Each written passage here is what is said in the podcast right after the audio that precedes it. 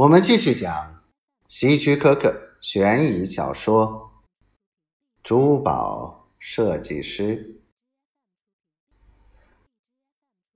迪克星期六上午到达棕榈温泉。星期三，我曾经从洛杉矶打电话来。他说：“像大多数胖人一样，说话有点喘。”该有我预定的房间吧？当然，迪克先生。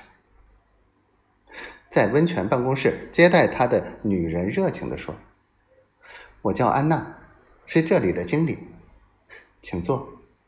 我拿一份登记表。”他三十来岁，细高个，一头红发，白色的连裤套装。剪裁的非常合体。他从一个档案里取出一张印好的表格，回到办公桌前。现在我们需要一点资料，迪克先生。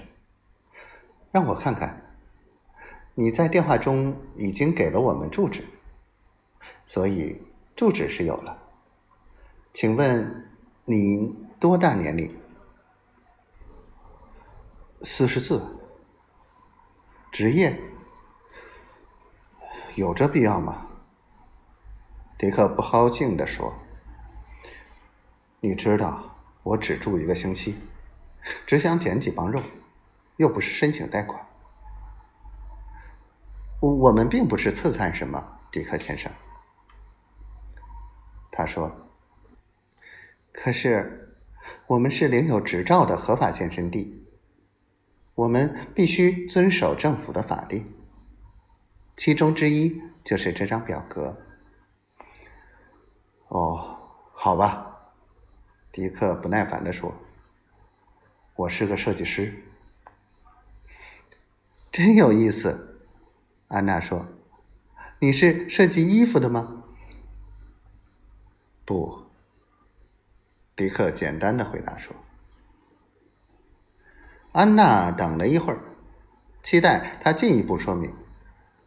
当发现他不想再说时，他勉强笑了笑，继续问道：“